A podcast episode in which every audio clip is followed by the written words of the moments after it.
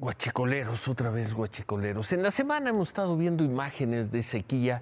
Vimos el caso de los lagos de Chapala y Cuitzeo, los dos más grandes del país.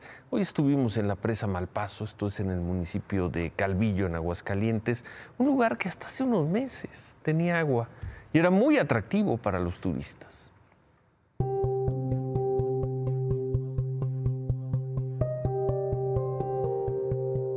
Estoy parada en donde debería de haber agua. Es la presa de Malpaso. Hoy se encuentra dividida prácticamente en dos. Aquí se puede ingresar incluso ya con vehículos. Hoy se encuentra apenas al 11% de su capacidad. Esto hace que en algunas partes luzcan completamente secas.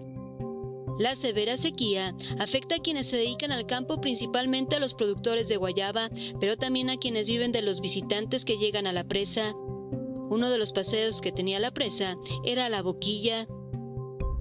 La belleza de lo que muestra este paisaje, pues era algo que se aprovechaba aquí en Calvillo para hacer paseos precisamente en lancha. Aquí por donde venimos caminando ahora había agua y entraban las lanchas con las familias. Y justo aquí se detenían por unos minutos para contemplar el paisaje Hoy, ante la sequía severa que se presenta, pues no queda nada de agua hay menos agua para, para, los guayabos, para las huertas y en segundo lugar pues para los restaurantes, porque si está llena la presa, es mucho el turismo que se arrima más y así, pues ya, de hecho ahorita no está viniendo casi muy poca gente. Por la situación, se está aprovechando para desasolvar con la esperanza de que en la época de lluvia se pueda captar mayor cantidad de agua. Este es el triste panorama.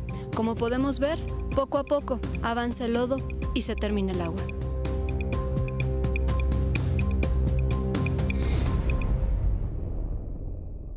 Y por segunda ocasión en la noche, ahí están las imágenes. Calvillo es uno de los principales productores de guayaba en el país y bueno, como vimos, los agricultores, pues la preocupación que tienen de que el agua para riego que hay no les alcanza, en todo caso les alcanzará hasta marzo, piden ayuda al gobierno federal, dicen que es lo peor que han vivido en 40 años.